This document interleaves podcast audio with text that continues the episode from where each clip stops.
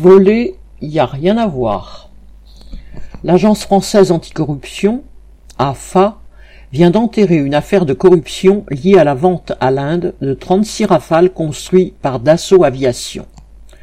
Un contrat de 7,8 milliards d'euros avait été signé en 2016 entre les États français et indiens pour l'achat de ces avions de combat.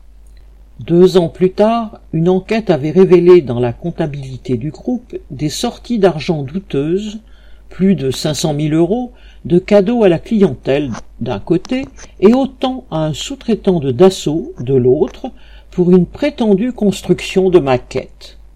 Mais pour l'AFA, un million d'euros de pot de vin ne vaut pas la peine qu'on en fasse une histoire, surtout lorsque l'on sait que deux ministres français de l'époque, qui s'étaient démenés pour négocier la vente de ces avions, Jean-Yves Le Drian et Emmanuel Macron, sont toujours aux commandes.